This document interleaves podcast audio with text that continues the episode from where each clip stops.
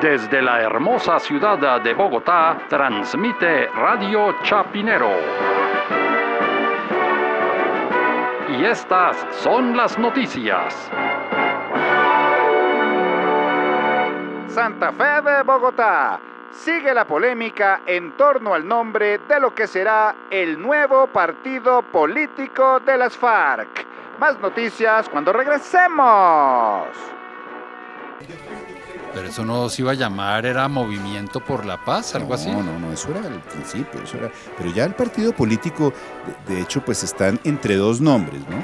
El primero es que se llame FARC-EP, pero con otro significado, ya no Fuerzas Armadas Revolucionarias de Colombia, sino Fuerza Alternativa para la Reconciliación de la Nueva Colombia, Esperanza del Pueblo. Bueno, les falta una N, pero bueno. ¿Lo de es como- nueva? sí, Sí, es que bueno. Es como que el partido Farnca. nazi hubieran dicho, no, ya no nos vamos a llamar, ya no vamos a ser nazis, ya nos vamos a llamar nosotros amamos sumo y caco. No sé, pero siguen siendo nazis. Sí, no, no, no.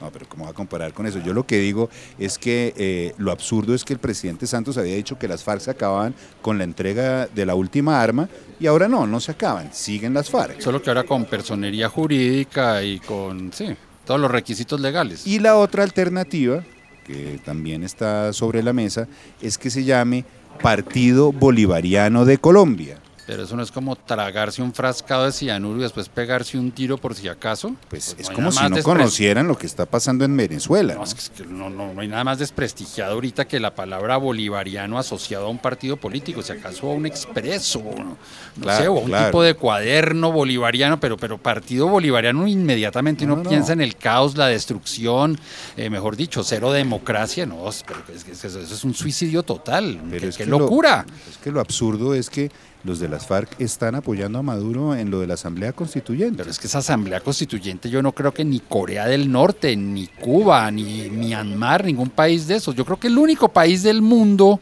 que apoya a Venezuela en este momento es la República Independiente de Marquetalia. Eh, al aire, al aire, al aire, al aire, al aire. Santa Fe de Bogotá.